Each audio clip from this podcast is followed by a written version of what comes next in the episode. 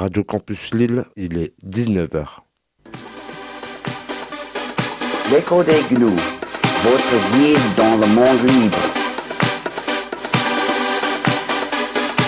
Sur Radio Campus 106.6, le libre n'est pas une jungle.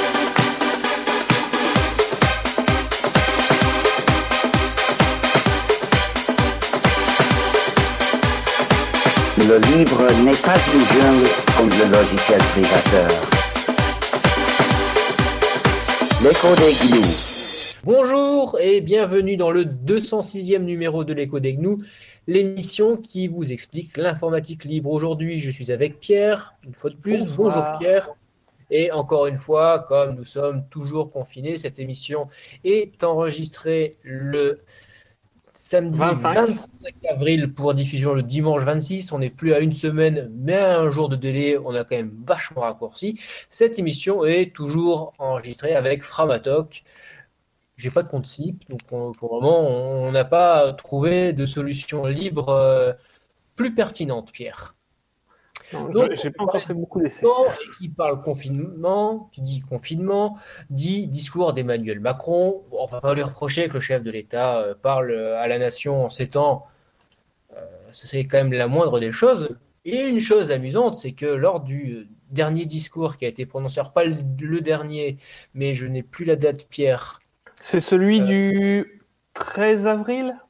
13 avril, donc euh, enfin, le dernier discours important, là où il y avait des, vraies annonces. Bon, il avait passé une demi-heure pour euh, trois annonces, ce qui fait que j'ai préféré regarder autre chose pendant ce temps-là. Euh, je fais partie des 10% de téléspectateurs qui regardaient un autre programme. Et chose assez intéressante, plutôt drôle, disons qu'on rit plutôt jaune, c'est que euh, ce programme qui a été diffusé donc sur YouTube, plateforme désormais incontournable, a fait l'objet d'une revendication pour droit d'auteur par Canal+. Tout à fait. Alors, on peut noter, c'est là où je trouve que c'est assez cocasse. Cette fois-ci, c'est Canal qui dit qu'il a les droits sur le, sur le contenu. Le discours précédent, c'était TF1 qui, a- qui avait revendiqué avoir des droits. Et du coup, attention, hein, c'est, ça, ça, ils déconnent pas, les mecs. C'est Canal a dit qu'ils avaient des droits dessus. YouTube a bloqué la diffusion. C'est génial. C'est c'est génial. Sur les réseaux sociaux, donc, euh, un des, des responsables de Canal+, euh, s'est justifié en disant euh, Nous avons fait ça suite à une erreur de manipulation, c'est-à-dire que ils ont euh, pré-enregistré auprès de YouTube une empreinte avant que euh, le site de que l'Élysée ne publie le discours sur YouTube. Donc, euh, ça a été reconnu par YouTube comme un, du contenu euh, déjà revendiqué par une autre entité, et donc ça a été bloqué. Bon, ça a été vite réparé tout de même, parce que l'Élysée, ils un petit peu plus de- de moyens pour faire valoir leurs droits. Donc ça montre encore une fois l'absurdité du contrôle automatisé sur les droits d'auteur. Voilà. C'est et maintenant se dire que ben que peut faire un producteur amateur face à ça? Rien. Il faut s'appeler Élysée justement pour pouvoir lutter contre ce genre de blocage. Et ce qui est marrant, c'est que ben, nos, nos dirigeants actuels sont de fervents défenseurs de ce type de blocage automatique. Donc euh, eux, ça les embête déjà bien quand ils tombent dedans, mais à chaque fois, on peut sortir par, une pirouette en disant ah non mais c'est un, c'est un bug. Sauf que quand le bug va toucher des vrais producteurs qui ne peuvent pas faire quoi, que ce soit pour euh, bah, re- revendiquer leurs droits à eux, bah, là, ils seront coincés. Et là, même si c'est un bug, bah, tant pis pour leur gueule. Donc je trouve ça assez intéressant. L'autre sujet d'actualité qui concerne directement à la fois euh, l'actualité euh, la plus prégnante et celle qui nous touche tous, celle du, confinement.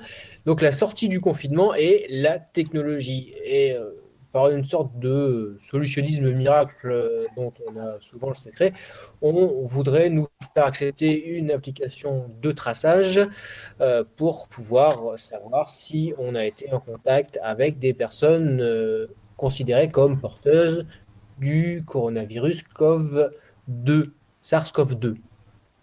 Alors, tout d'abord, juste une petite précision. euh, on est de l'ordre de la sémantique quasiment de la rhétorique. On, alors je, je- moi je vais faire, j'ai essayé de faire très attention à bien utiliser le mot traçage et pas le mot tracking. Il y a une différence majeure, c'est que quand on parle de traçage. Bon, déjà, oui, il y en a un qui est en français et l'autre qui est pas en français. Mais pourquoi est-ce que on a plein de gens qui utilisent cet anglicisme alors que le mot français existe? L'une des raisons, c'est de euh, prendre un gros tapis, de mettre la vie privée en dessous et de reposer le tapis. Parce que ça, ça a cet effet que tracking, tracking, c'est de la technologie, voilà. Traçage, ça, sonne comme flicage. Et là, ça réagit. Là, on- là, on, se dit, ah, c'est pas bon. Tracking, ça va. C'est moderne, c'est ça sonne bien. Donc euh, je vais essayer de faire attention à utiliser le vrai terme français. Et donc l'actualité autour de ça. Et bon, il y a déjà il y a, il y a la facette purement technologique. On a nos grands amis Google et Apple qui veulent euh, généraliser le contact le, trace, le traçage des contacts à travers euh, notamment du Bluetooth. Donc en gros, les applications seront connectées, les applications tourneront sur le téléphone portable et euh, elles suivront tous les gens qu'on peut apercevoir par Bluetooth. Et donc chaque équipement Bluetooth ayant un identifiant unique au niveau international, euh, bah, c'est à peu près facile de d'enregistrer les contacts de toute la population comme ça. Ça, c'est la belle théorie.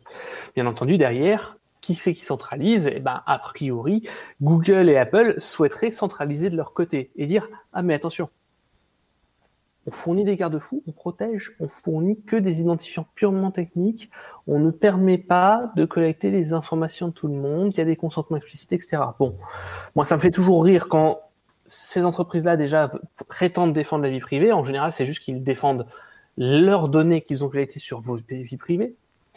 Et autre point qui est assez intéressant, c'est que euh, ben, l'INRIA, qui est un laboratoire de recherche français, en partenariat avec euh, Fraunhofer, qui est un laboratoire euh, allemand de mémoire, même si je crois qu'il y a des branches internationales, euh, ils ont publié un article et euh, tout un protocole pour, un pro- donc, pour permettre le traçage tout en préservant la vie privée. C'est-à-dire qu'ils ont essayé de construire quelque chose où ils ont vraiment intégré les réflexions de la vie privée jusqu'au bout.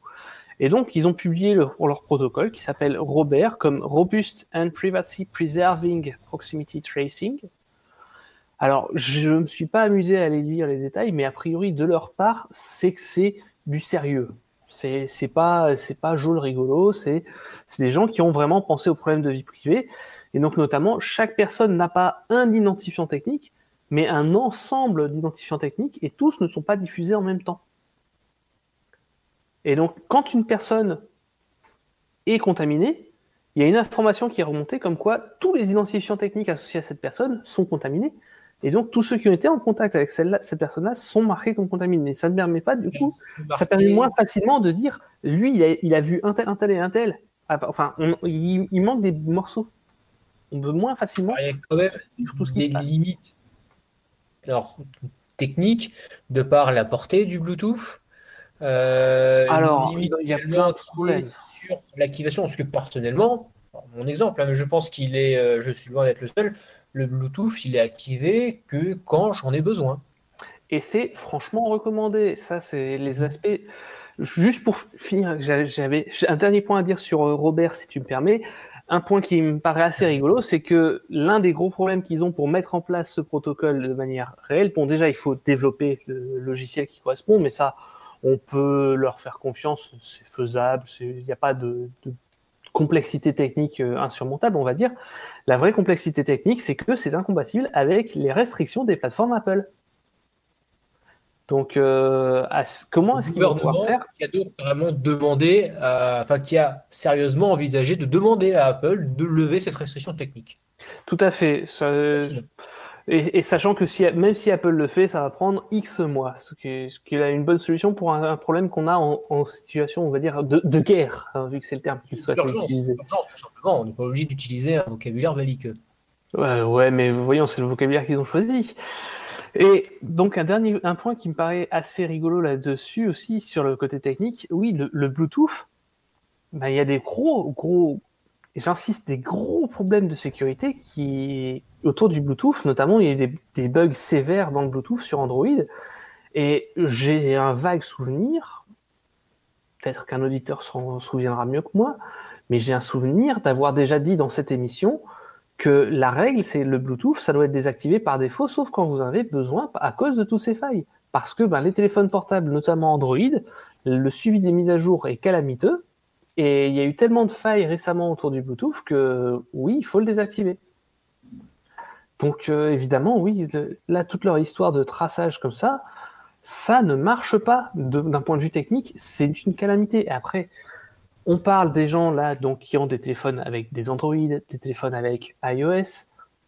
C'est bien. Mais qu'est-ce qu'on fait pour tous les gens qui ont encore des vieux téléphones, donc avec des versions d'Android qui seront incompatibles? Avec l'application Parce qu'il ne faut pas se leurrer, des téléphones Android, il y a un pourcentage non négligeable du marché qui a 5 euh, ans, enfin même ne serait-ce que 4 ans. Et 4 ans de version de retard sur Android, les applications développées maintenant ne sont plus compatibles. Donc, qu'est-ce qui va se passer pour ces gens? Est-ce qu'on va dire, ça, c'est le truc qui fait le plus peur. Est-ce qu'ils sont capables de dire, si vous n'installez pas l'application, vous n'avez pas le droit de sortir? Et tu parles, tu parles des gens qui ont Android, euh, on peut aussi parler des gens qui n'ont pas de téléphone portable ou qui ont juste un téléphone portable euh, sans Pour téléphoner c'est le cas de ce que j'ai actuellement. Je n'ai qu'un téléphone pour téléphoner. Et quand j'aurai à nouveau un téléphone portable plus complet, ce sera un téléphone portable avec un système libre. Et donc, je n'aurai pas accès à leur application. Il y a plein de raisons pour que les gens se retrouvent effectivement exclus. Et j'ai peur que en disant oui, c'est la crise, oui, c'est un, un, état d'urgence, j'ai peur qu'il fasse sauter cette, euh, ce respect, on va dire, du choix de, certains. Ou même pas une question de choix. Pour euh, beaucoup de gens, un téléphone portable, un smartphone, ça coûte quand même une blinde, quoi. C'est vachement cher. Et autre limitation, mais là, euh, dû à, je dirais, à la propagation, c'est que ça enregistre juste si vous avez croisé des personnes infectées. C'est pas parce que vous croisez une personne infectée que euh, vous l'êtes vous aussi.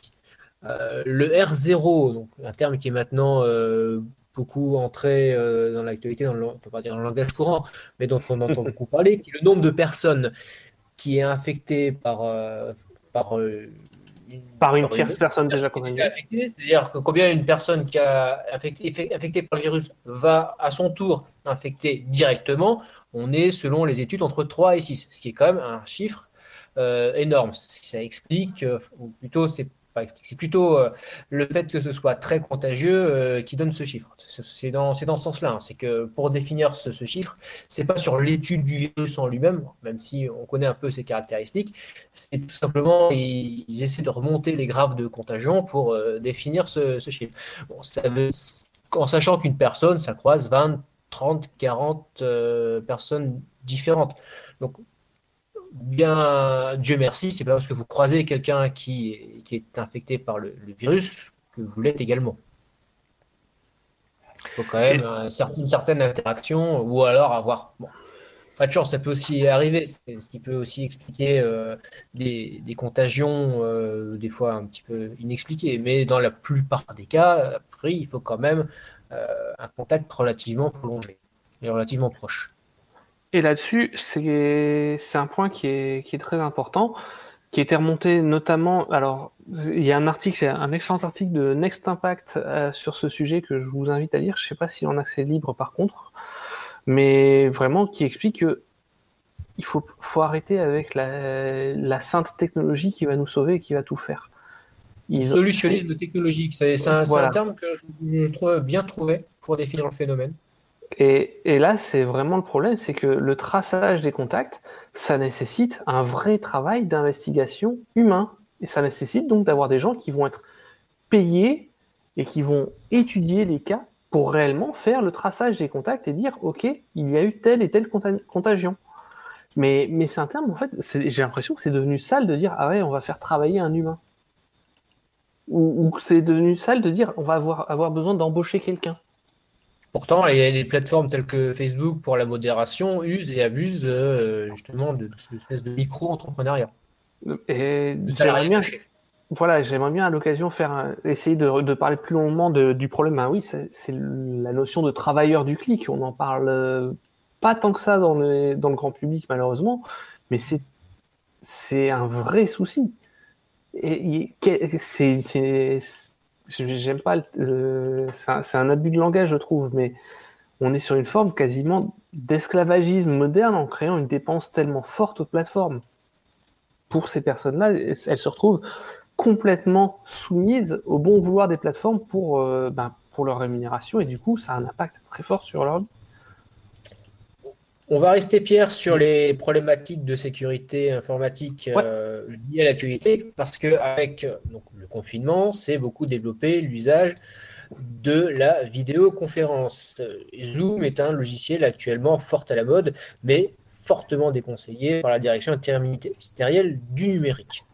Voilà, il était un petit peu temps que qu'il se réveille de ce côté-là. En fait, depuis le début du confinement partout dans le monde, hein, là, on, est loin d'être les seuls confinés. Euh, la plateforme Zoom a eu une explosion en nombre de visiteurs. Vraiment, c'est ils ont des, dizaines de millions de visites en plus. Voilà, ils ont vu leur utilisation multipliée par 5. Voilà. Problème, c'est que euh, niveau sécurité, on en a parlé il y a deux semaines et ça s'est pas amélioré avec ce qui a été découvert. La, plateforme est saturée et pardon, elle est excusez-moi, elle, est criblée de failles de sécurité, mais, mais vraiment des, des gros problèmes.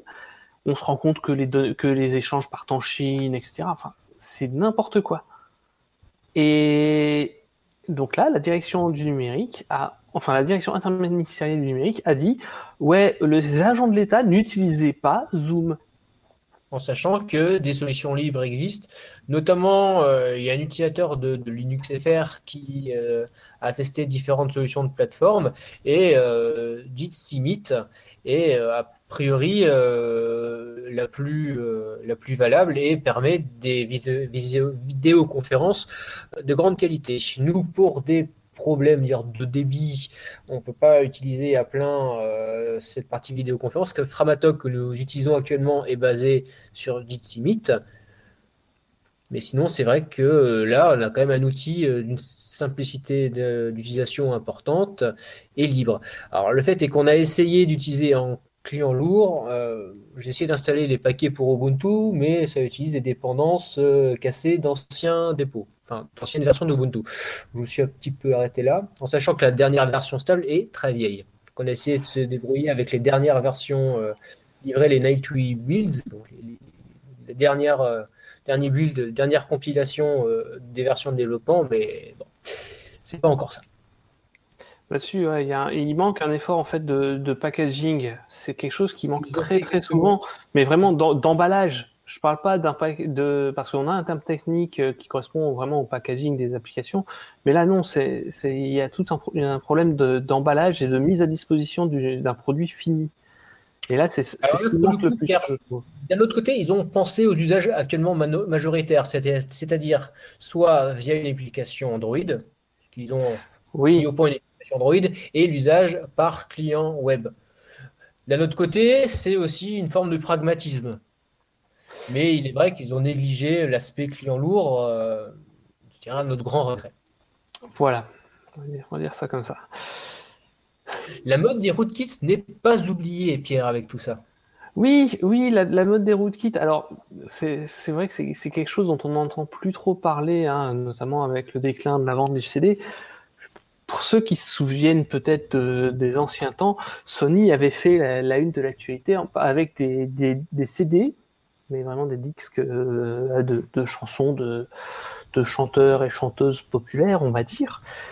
Euh, et quand on mettait les disques en question sur un ordinateur, on ne pouvait pas lire le contenu du CD sans installer un logiciel de Sony qui était en fait un rootkit et Sony devenait euh, prenait, avait des droits système sur la machine uniquement pour surveiller que attention vous faites pas une copie interdite du logiciel hein. important ce genre de pratique dégueulasse a fortement chuté. Que ce soit du côté des CD ou des protections anti-copie des logiciels. Oh, ça a tellement chuté que, au final, on n'en entend plus trop parler.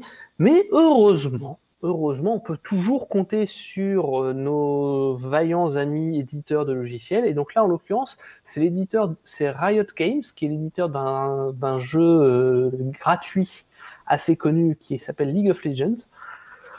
Donc, qui est très utilisé, hein, mais encore une fois, un jeu gratuit, donc ça veut dire qu'ils se font de l'argent à côté, donc avec de la publicité, avec des produits dérivés, avec du, du contenu qu'on achète dans le jeu, etc. Et donc là, pour leur prochain jeu, enfin leur nouveau jeu même, pardon, ils ont décidé d'installer avec le jeu une solution anti-triche. Anti-triche, il y a toujours un très beau maquillage, je trouve, autour des rootkits. Donc une solution anti-triche qui est en fait effectivement un rootkit. Donc qu'est-ce que c'est techniquement euh, un rootkit Il faut bien voir. C'est quand ils installent le quand on installe leur nouveau jeu. Donc je n'ai pas retenu le nom euh, du jeu, mais c'est il est en bêta pour l'instant, mais il va pas tarder à sortir. Donc quand on installe leur nouveau jeu, eh ben, à l'installation, on doit donner les droits administrateurs pour l'installation, et ça installe un logiciel qui tourne au plus bas niveau possible sur la machine, donc c'est-à-dire dans le noyau du système. Alors là, c'est pour Windows, mais sous Linux, euh, déjà sous Linux, ça va être très difficile du coup avec Wine, ça, on pourrait en reparler. Mais ils font tourner ça au plus bas niveau possible, comme ça, ils peuvent intercepter tout. Ils ont plus, ils ont des droits ultimes sur le système. C'est très dangereux pour la stabilité du système et c'est très dangereux pour la vie privée parce que vous n'avez aucun moyen mais strictement aucun moyen de contrôler ce qui est fait par ce, par ce truc. C'est quand même très fâcheux, un logiciel que vous ne maîtrisez pas et qui fait ce qu'il veut en droit administrateur. Voilà, sachant que en plus, si le logiciel en question a des failles de sécurité et qu'elles sont exploitées, les gens qui exploitent ces failles de sécurité ont des accès hyper poussés. Et enfin, histoire de rajouter une pincée, un zeste de théorie du complot là-dessus, euh, Riot Games appartient à l'entreprise Tencent qui est un bras du, enfin qui, un bras dépend, armé. un bras armé, ouais, du, du gouvernement chinois. C'est pas tout ça.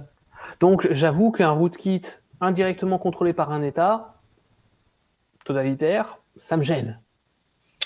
Plutôt oui. Merci Pierre. On se retrouve après un morceau de musique pour des actualités logicielles. Nous allons donc écouter tout de suite Majim Miracle. Vous écoutez les codes GNU sur Radio Campus 106,6.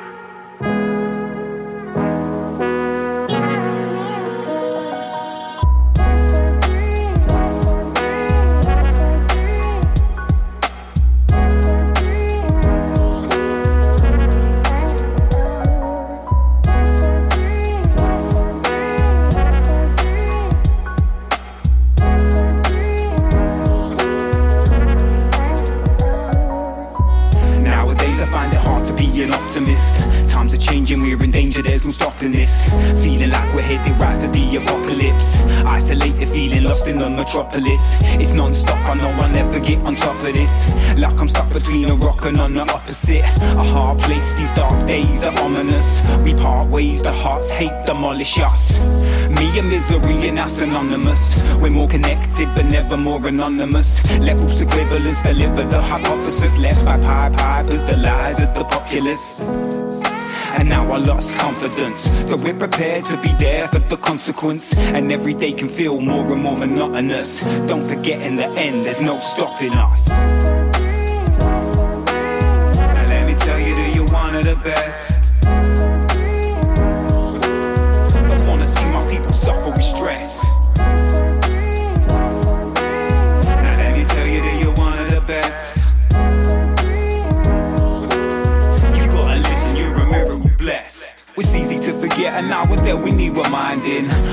Misery, the tyranny, the fighting. In the distance, there's a light and it's shining. You gotta pick the right time for your rising. Life is frightening, I can't survive. I can't trust my mind at least half the time. And I start to slip, the grip started tightening. Can't escape and break fast as lightning. Still, somehow I'm finding, despite life and plights, I'm realizing life stops passing us by while we're smiling. And time to time, we all need reminding to keep climbing climb rise and stop hiding. They only try to divide cause they're frightened. You got the gift if you wish to surprise them. So go shine so bright that you blind them. Now let me tell you that you're one of the best.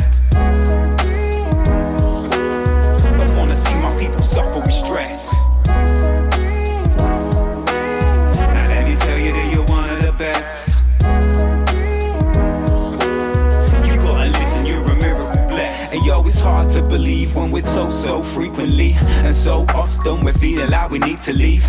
Like we're tuned into completely different frequencies.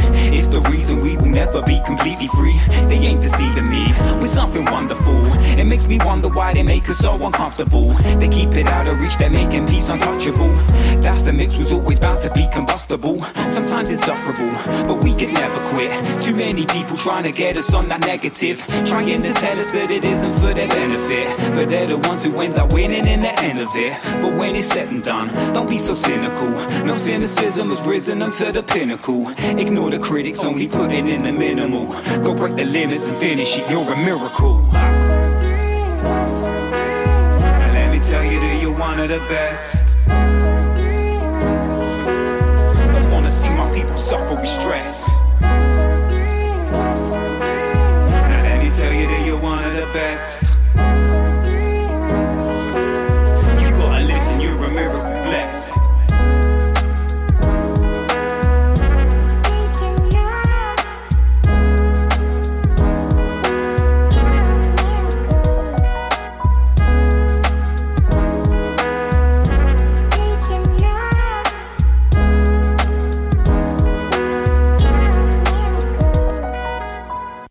C'était Majim Miracle. Vous écoutez l'écho des Gnous sur Radio Campus 106,6 et campusile.com. C'est la deuxième partie des actualités. Pierre, nous allons parler d'actualité logicielle, un conflit entre KDE et la Qt Corporation. Tout à fait. Euh, Je vais commencer. Alors, ça va être un petit peu long du coup, mais pour expliquer, pour bien expliquer ça, je dois faire un tout petit cours d'histoire. Il y a 30 ans, un peu moins de 30 ans, donc euh, début des années 90, pour euh, permettre le développement de, logiciels multiplateformes, euh, une entreprise finlandaise s'est créée, Trolltech, autour de la bibliothèque Qt. Qt. Est une bibliothèque qui permet de développer un logiciel, de le faire tourner à la fois sous Linux, Windows, Mac OS, Haiku, n'importe quasiment n'importe quel système d'exploitation. Qt était à l'époque un logiciel propriétaire, mais les développeurs de, de KDE à l'époque, donc on parle de 96-97, avaient décidé d'utiliser Qt ne serait, parce que c'était vachement plus simple et plus complet pour, comme plateforme de développement ils avaient fait un accord, on va dire, avec la, fondation, avec euh, Trolltech pour avoir Qt gratuitement, avec des restrictions d'utilisation. Il y a- il y a eu des évolutions en termes de licence. À l'époque, c'était vraiment assez fâcheux. Puis sont venues les belles années, donc on, là on parle du début des années 2000. Qt a été mis sous une licence reconnue comme libre, avec des restrictions, c'est-à-dire que seul Qt pour Linux était libre. Un Qt pour Windows n'était pas couvert par la licence libre il fallait une licence commerciale payante pour développer une application Windows. Ça paraissait tout à fait raisonnable. Le... Avançons dans le temps, quelques années plus tard, Qt a été mis en libre pour toutes les plateformes. Qt, Trolltech a été racheté par Nokia, qui voulait servir de, de Qt comme plateforme de développement pour téléphone portable, et donc avait tout ouvert, mais, mais ouvert en grand, tout était libre, tout était disponible gratuitement, etc. Et est arrivé à Nokia ce que l'on sait à peu près tous, ils se font racheter plus ou moins par Microsoft, etc. Et donc Qt reprend une vie de plateforme, enfin d'en- d'entreprise privée qui cherche à faire des bénéfices. Et là, il se retrouve du coup un petit peu embêté parce que euh, ah merde, on doit faire des bénéfices sur un logiciel qui est libre.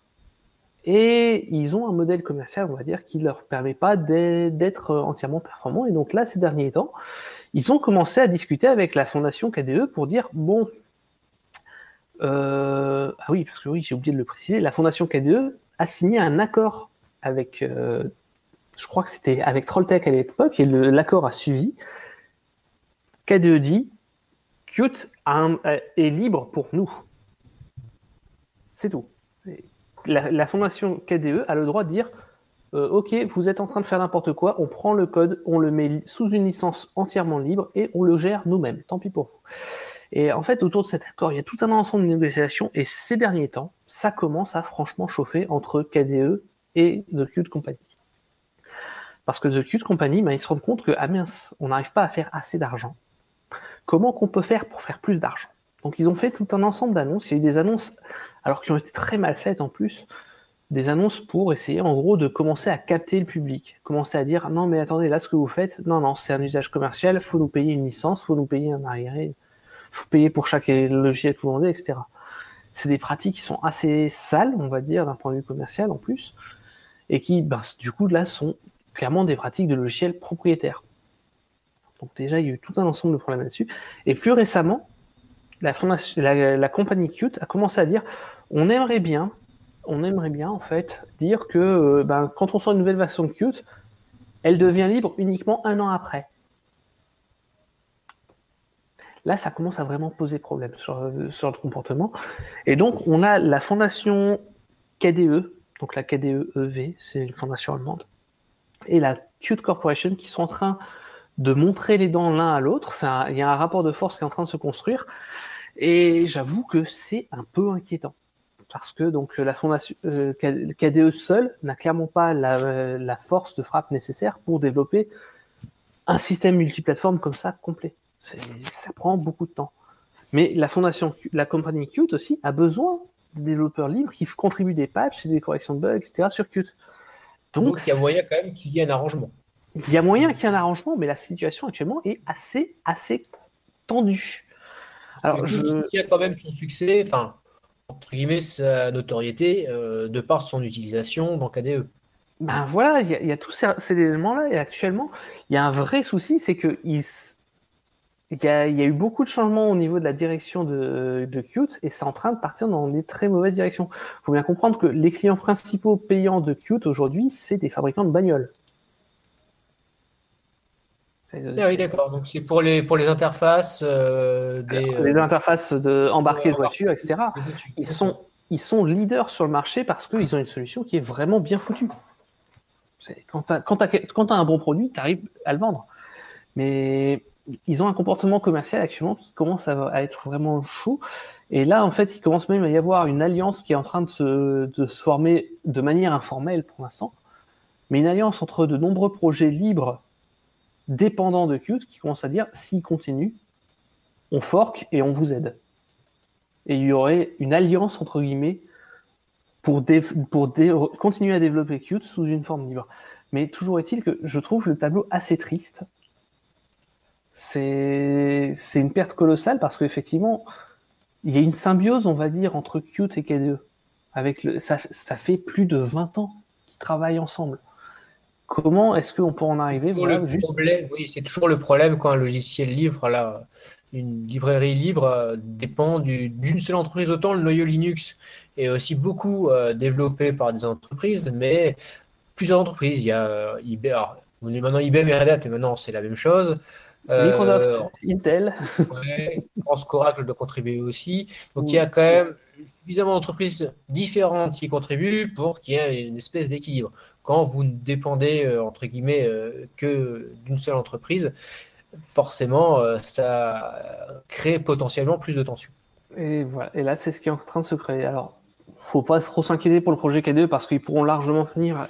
Et si ça tourne mal, ils pourront forker Qt, mais ça reste un énorme gâchis à mes yeux. Une meilleure nouvelle, Proton dépasse les 6000 jeux compatibles sous Linux. Tout à fait. Donc euh, Proton, on en a parlé deux trois fois. C'est développé par euh, Valve, l'éditeur de la plateforme propriétaire, hein, attention, propriétaire de jeux vidéo Steam. Mais euh, cette plateforme donc d'achat de, de licences de jeux vidéo permet d'accéder à un catalogue assez imposant. Et ils ont intégré Wine avec tout un ensemble de pages spécifiques que le projet Wine ne peut pas accepter pour des raisons soit de licence, de code, etc. Mais ils ont fait leur propre petit paquet de Proton et ça marche vraiment de mieux en mieux. Là, actuellement, tous les mois, on est à à peu près 100 nouveaux jeux classés en euh, platine en termes de support Linux, c'est-à-dire à marche, à pas de bug. marche nickel. Ça marche nickel. par mois, ils en ajoutent 100 sur la- dans leur base de données de jeux, de jeux compatibles. On n'a jamais eu autant de jeux disponibles sous Linux. Mais là, et là, là, je parle pas. Attention, je parle pas de parce que installer des jeux avec Wine. Là, j'en ai encore fait un il y a quelques semaines pour quelqu'un qui est sous Linux et qui avait envie de jouer à un jeu qui n'est pas sur Steam. Euh, je peux comprendre que ce soit pas agréable pour tout le monde. Et je reste très gentil. Parce que c'est franchement la merde des fois. Là, Proton, c'est. J'avais un collègue qui avait jamais essayé, qui a dit oh, J'ai pas trop envie de bidouiller ça, j'ai pas le temps. Je lui ai dit Non, mais attends, attends, attends. Tu vas dans le menu, tu cliques Autoriser Proton sur tous les jeux, même ceux qui n'ont pas été testés. Parce que Valve, il maintient une petite liste toute petite de jeux euh, garantis et on a mis la petite couche de peinture et le petit autocollant en plus. Mais là, c'est on dit J'autorise la dernière version Proton pour tous les jeux. On installe un jeu Windows, on fait jouer, pouf, le jeu se lance. C'est magique. Là, on est, c'est vraiment, c'est assez colossal quand même. Et il y a plein de jeux qui fonctionnent comme ça. Donc, C'est quand même un très gros progrès pour, sous Linux. C'est très bien qu'un des facteurs limitants à l'immigration vers Linux, ça reste l'utilisation des jeux vidéo. sachant que les jeux vidéo sont parmi les dernières applications en fait à ne pas encore avoir été euh, navigatorisées, on va dire. Et parce sur- que il euh, y a à encore des, des- des- des- des contraintes et des problématiques d'utilisation euh, des ressources système qui font que ça ne peut pas. euh, Être euh, enfermé dans un navigateur, même si c'est vrai qu'on a quand même, on a quand même pas mal de petits jeux sur navigateur, ça se développe, hein, mais c'est vrai que euh, dire, auprès des, joueurs euh, de jeux vidéo importants, euh, c'est pas encore. Non, le, web est très loin de, de ce niveau-là et ça va prendre encore un bon bout de temps. Et moi, personnellement, j'ai vraiment pas envie que le web devienne ça. Et juste pour faire un petit, un, un petit truc que je trouve assez euh, amusant, on va dire, dans l'histoire actuellement, dans, enfin, dans ce qui est en train de se passer, c'est que du coup, on a d'un côté, sous Linux, on, est, on a le besoin pour, ça- pour des, certaines applications, et c'est là où je trouve ça très drôle, c'est que là, le besoin se fait surtout ressentir au niveau des jeux vidéo, mais on a le besoin de mettre en place quelque chose pour avoir une langue commune, on va dire, pour parler la même langue que Windows pour les jeux vidéo. Et à l'inverse, dans les dernières versions de Windows, Microsoft s'est retrouvé obligé de mettre une compatibilité Linux pour les usages serveurs et les usages de développement modernes. Et Et, je trouve la situation assez cocasse au final de voir que les deux systèmes ont eu besoin de se mettre une compatibilité l'un envers l'autre, l'un envers l'autre. C'est C'est Linux vers Windows, on avait l'habitude, mais c'est la compatibilité Windows pour utiliser Linux dans un cadre en général professionnel et un cadre, euh, une utilisation de type euh, serveur, effectivement. c'est- je trouve la situation cocasse. oui. Et accessoirement, toujours pour rester sur Proton, la situation d'il y a 15-20 ans, effectivement, euh, on peut dire qu'il y a des choses qui ont changé. Tout à fait. Et pour rester sur Proton, parce que Proton dépend vraiment de, Wine, donc il y a un émulateur Windows qui est assez connu. On- juste pour parler un petit peu, Wine continue ses développements, et là il y a un petit développement qui est assez intéressant, qui pourra peut-être servir à pas mal de gens, euh, tout dépend de la direction qu'il prend et du nombre d'éléments qu'il arrive à y, à y intégrer. Mais Wine est en train d'intégrer, ça c'est un gros changement, le support des, des pilotes de périphériques USB. Et là ça peut devenir intéressant parce que c'est aussi un problème. Il y a beaucoup quand même de gadgets USB qui existent dans le monde. Mais vraiment, euh, beaucoup, euh, c'est tellement simple de développer un gadget USB qu'il il y en a vraiment des tonnes qui existent. Et le problème, c'est que ben, tous n'ont pas de pilote Linux et tous ne sont pas forcément gérés. Là, l'in- l'intérêt, c'est que si Wine se met à supporter l'USB directement, on pourra directement utiliser le pilote du gadget USB euh, tel qu'il a été développé sous Windows sur nos Linux. Et là aussi, c'est un développement qui est assez intéressant et donc qui est en cours au niveau de Wine. Encore une très bonne nouvelle. Pierre, on va parler de quelques sorties logicielles en pagaille. On va commencer par Firefox, le plus utilisé par le grand public des logiciels libres, avec la sortie de la version 75. Alors, quelques améliorations. Une plutôt sympa, c'est le, le chargement intelligent des images. C'est tout simplement le navigateur qui ne va pas s'amuser à charger les images qui sont au bas de la page, typiquement, et qui ne sont pas encore affichées, ce qui permet quand même d'améliorer sensiblement le temps d'accélération, enfin le, le temps d'affichage d'un site internet. Quelques, quelques trucs sympas, notamment euh, d'un point de vue expérimental, euh, l'amélioration des performances de WebGL et de la lecture euh, des vidéos H264. On peut parler de quoi encore, Pierre, comme fonctionnalité? Alors, il faut aussi préciser que ce sont les fonctionnalités pour Firefox de bureau. Euh, pour Android, on est en attente euh, d'une prochaine euh, grosse version, donc ça reste en mode maintenance. Un élément assez important, je trouve, qu'on mentionne pas assez souvent et qui est, largement négligé par les éditeurs de navigateurs web, je trouve. Même s'ils essayent de se battre là-dessus, au final, c'est pas, pas assez mis en avant. Il y a actuellement dans les versions de Firefox, en tout cas pour Linux, ils ont commencé à travailler sur l'intégration du support de la- l'accélération matérielle du décodage de vidéo. Et ça, c'est assez important parce qu'en fait, dans votre machine, vous avez votre carte graphique qui est capable de décoder en consommant 10 fois moins d'énergie une vidéo. Sauf qu'aujourd'hui, la plupart des navigateurs web ne s'en servent pas, ou en tout cas sous Linux, très très très rarement. Et donc, c'est assez positif le fait que Firefox ait travaillé là-dessus sur la nouvelle version. Parce que, On bah, peut aussi évoquer les sorties de Ubuntu 20.04, donc la sortie périodique de Ubuntu. hein. C'est une attention par contre, c'est une LTS, donc là c'est l'une des versions, c'est la version de tous les deux ans qui est maintenue pendant 5 ans pour les versions euh, de bureau. Donc en gros, si vous étiez sur la Ubuntu LTS euh, la 18.4, ben voilà, ça y est, vous pouvez mettre à jour euh, sur cette nouvelle version majeure avec deux ans de changement dans la vue. On peut aussi évoquer une autre distribution basée sur Red Hat, celle-là, Fedora 32.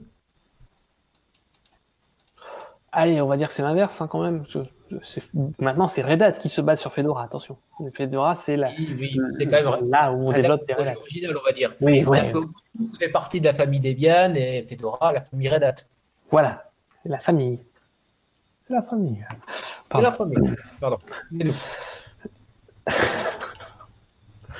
Les deux vieux cons. Euh, sinon, ouais, ben, c'est à peu près tout sur ce logiciel, il me semble. On a fait le tour. On a fait le tour, donc on passera à la déguigalisation, la rubrique que vous attendez toutes et tous. Ouais, attends, on a des- attends, on avait deux nouvelles matériels. Il y en a une que j'aimerais bien évoquer quand même. Alors, on va faire un peu de matériel, Pierre, rapidement. Très rapidement. Euh, je voudrais parler de nos amis d'Intel. Donc Intel qui est largement dominant sur les processeurs des ordinateurs portables et des ordinateurs de bureau, même s'ils sont en train de se prendre une fessée par elle ces derniers temps. Euh, tout d'abord, petite nouvelle assez rigolote, Apple chercherait actuellement à quitter Intel pour les ordinateurs Mac, donc à passer sur des processeurs qu'ils développeraient eux-mêmes et qu'ils fonderaient eux-mêmes. Là où c'est rigolo, c'est que du coup, ils vont passer sur des processeurs ARM.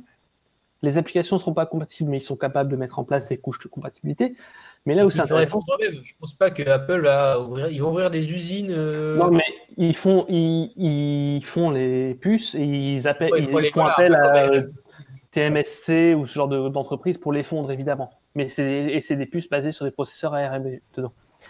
Mais donc, leur objectif, là, leur nouvelle plateforme, là où c'est intéressant, c'est que euh, bah, ces nouveaux Mac, est-ce que ils vont pas en profiter du coup pour passer sur des Mac avec App Store uniquement Est-ce qu'on pourra changer les applications par défaut?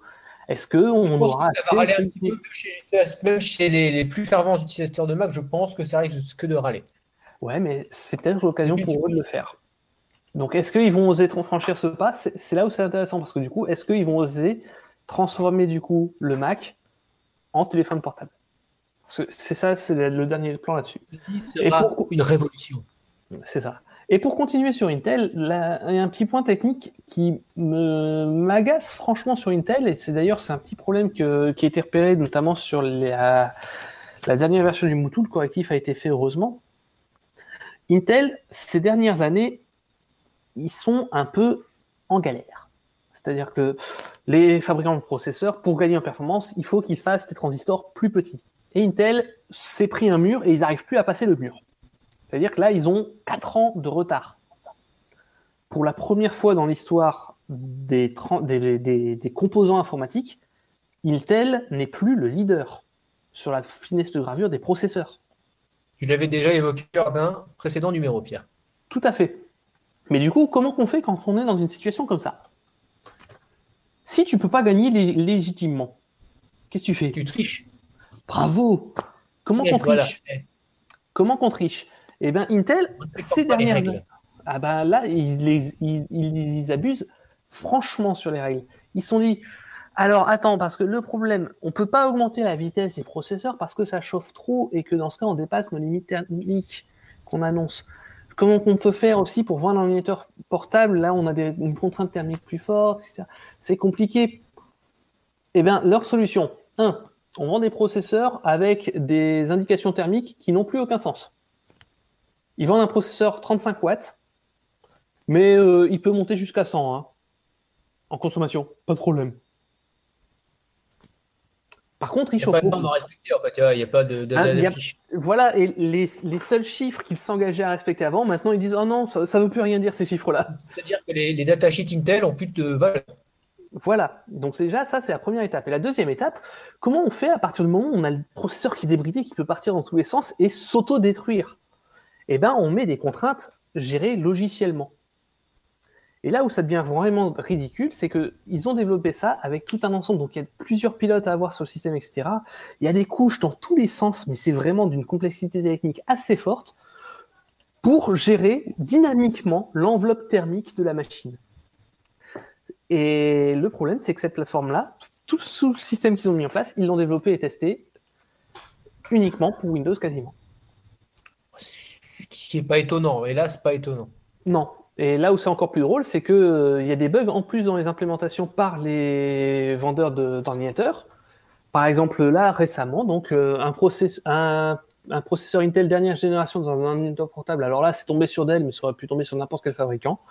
Il y avait un bug dans le BIOS de Dell. Le bug ne se déclenchait pas sous Windows. Le bug se déclenchait sous Linux. Alors, qu'est-ce que ça a comme impact, ce bug? Oh, ben, pas grand-chose. On perd 30 à 40% de performance. Ce qui est plutôt fâcheux. Un peu fâcheux. Donc, euh, la triche, mais encore 30 à 40%, il y a des tests, on est à 60% de perte. C'est, ridicule. Et voilà, c'est la triche, ça donne ça. Je trouve ça assez classe. Une déguicalisation comme promis après Rude, Call Inside, notre morceau de musique. Vous écoutez les codes nous sur Radio Campus 106,6 et campuslille.com.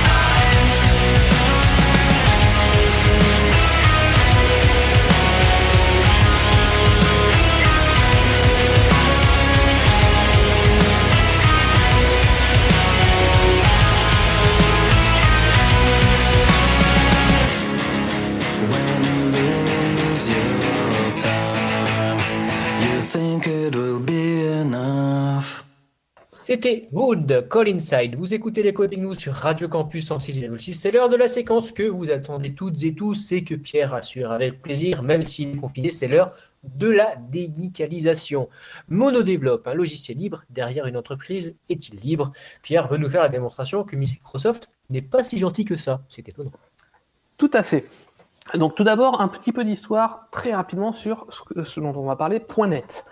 Euh, développé à la fin des années 90, .NET a été c'est une vengeance de, de Microsoft sur le langage Java. Ils avaient un problème, c'est que développer avec les systèmes natifs d'ordinateurs, c'était complexe. Il fallait un- une nouvelle plateforme plus simple à programmer, plus complète, plus moderne. Ils ont sorti .NET, qui est techniquement, effectivement, mieux foutu que euh, les, ce qu'ils avaient avant. Par rapport à Java, franchement, c'est, je suis assez respectueux, on va dire, de .NET. Techniquement, ça, a ses avantages. Mais c'était une plateforme fermée appartenant à Microsoft, ne fonctionnant, que- ne fonctionnant que sous Windows. Des personnes ayant trouvé cette plateforme intéressante ont décidé d'en faire des versions libres. Donc il y a eu euh, GNU Portable.net qui n'a pas abouti finalement, le projet est resté euh, dans son coin et n'a pas trop grandi, et le projet Mono. Donc le projet Mono, lui, a carrément grandi, et, et vraiment dans des grandes proportions. Et à une époque, il y avait même une ambition de réécrire massivement GNOME avec du .net. C'est dire si C'est vieux, ça, mais c'est un peu passé de mode. Tout à fait. Mais il y avait vraiment cette ambition à l'époque. Mono a, a grandi. Les développeurs derrière Mono ont dit Ah, on a quand même un gros marché devant nous. Ils ont fondé une entreprise Xamarin pour continuer le développement de Mono. Donc, euh, notamment euh, autour de Mono, ils ont développé ben, Mono Develop, dont on va parler un petit peu plus après. Donc, un environnement de développement. Et ils se sont dit Qu'est-ce qu'on peut faire pour vraiment mettre en avant Mono? La compatibilité Linux pour le bureau, les gens, ils s'en préoccupent pas trop. La compatibilité euh, Windows, bah non, sous Windows, il y a .NET, déjà le .NET officiel.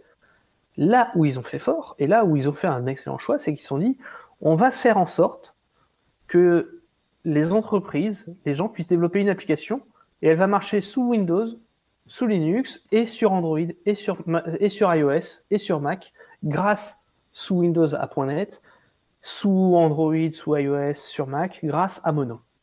Et, ils ont, ils ont, et ça, cette plateforme-là, ils l'ont rendue payante.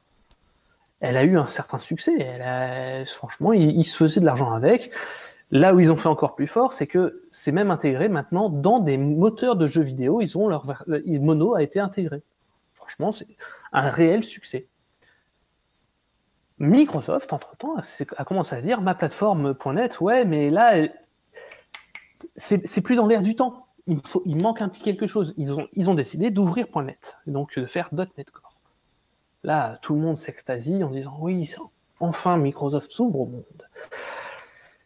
Et Microsoft a racheté Xamarin au passage, en disant allez, les produits Xamarin, ben nous on n'a pas besoin de se faire de l'argent, hein, de l'argent on en a plein des coffres, et donc du coup les produits Xamarin ils sont disponibles gratuitement en open source. C'est la fête. Tout le monde s'est extasié. Euh, et, et maintenant, parlons un petit peu du vilain petit canard monodéveloppe. Microsoft, à ce jour, n'a pas sorti d'application euh, spécifique pour Linux. Ils n'ont jamais développé d'application spécifiquement pour Linux par rapport à des produits qui sont sous Windows. On a une version de Edge qui va être disponible pour Linux, mais c'est un peu l'exception parce que c'était faisable facilement vu qu'ils sont partis de Chrome. Monodéveloppe, ça les embêtait un peu. Puis, du coup, là, ce qu'ils ont fait, c'est qu'ils ont, ils se sont dit, tiens, on va faire une version de notre environnement de développement, Visual Studio, on va faire une version pour Mac grâce à Monodéveloppe. Et là, il y a quelque chose qui s'est passé qui est assez rigolo. Ils se sont dit, pour faire vraiment quelque chose qui ressemble à Visual Studio, on va réutiliser des morceaux de Visual Studio. Morceaux qui sont fermés. On va réutiliser donc des morceaux fermés dans un logiciel libre. OK et donc, du coup, en fait, les dernières versions de Monodéveloppe ne sont plus compilables sans être chez Microsoft, apparemment. C'est-à-dire que j'ai essayé et ça m'a dit euh, il manque le composant euh, Visual Studio machin qui n'était pas qui n'est pas téléchargeable parce que je ne suis pas chez Microsoft. Donc là, on a l'exemple parfait d'un logiciel qui est libre. Le code est libre. Vous pouvez y aller, vous, allez trouver le code. Euh, vous allez pouvoir l'étudier, vous allez pouvoir le modifier, il n'y a pas de problème. Par contre, Ah ben pour le compiler, vous n'êtes pas chez Microsoft, c'est dommage. Ah oui, alors là, c'est, mais c'est vrai que c'est Là, un peu une zone parce que ça respecte les quatre libertés. Le code est libre, mais un code libre qu'on peut, qu'on ne peut pas compiler sans outil euh, libre est-il libre? C'est rigolo, hein. Et- Et là, voilà, Je pense qu'on est. Est-ce qu'on se l'est déjà posé? Effectivement, mais je m'étais vraiment jamais posé la question. voilà. Et, et là, c'est la situation dans laquelle se trouve, c'est la situation en tout cas dans laquelle se trouve MonoDevelop. Les dernières versions de MonoDevelop, c'est impossible apparemment à compiler sous, Linux sans être chez Microsoft. C'est assez complexe. Et du coup, en fait, les dernières versions de MonoDevelop ne sont plus compatibles Linux. D'ailleurs, ben voilà, il y a deux jours, il y a eu un fork pour retrouver la liberté dans MonoDevelop. Merci Pierre pour cette déguicalisation. C'était le 206e de numéro de l'écho des gnous, c'était la face A. Dans une semaine, vous avez rendez-vous avec une rediffusion de l'écho des gnous face B. On sera le 3 mai. Dimanche 10 mai, on se retrouvera pour l'écho des gnous 207 face A, également enregistré en différé. Je rappelle que cette émission a été enregistrée le samedi 25 avril. Il ne reste plus à Pierre et à moi qu'à vous souhaiter une très bonne fin de week-end. Portez-vous bien, prenez bien soin de vous. Au revoir à tous. Salut On se quitte en musique avec Old Man Young, Wavelength.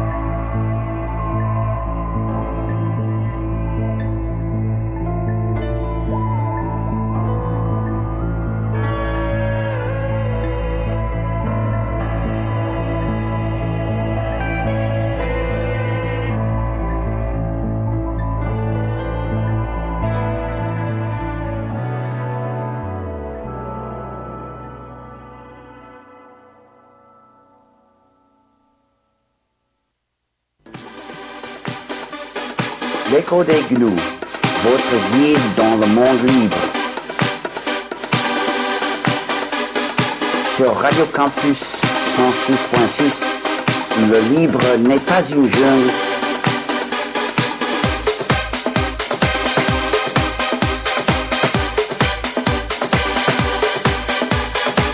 Le libre n'est pas une jungle comme le logiciel privateur.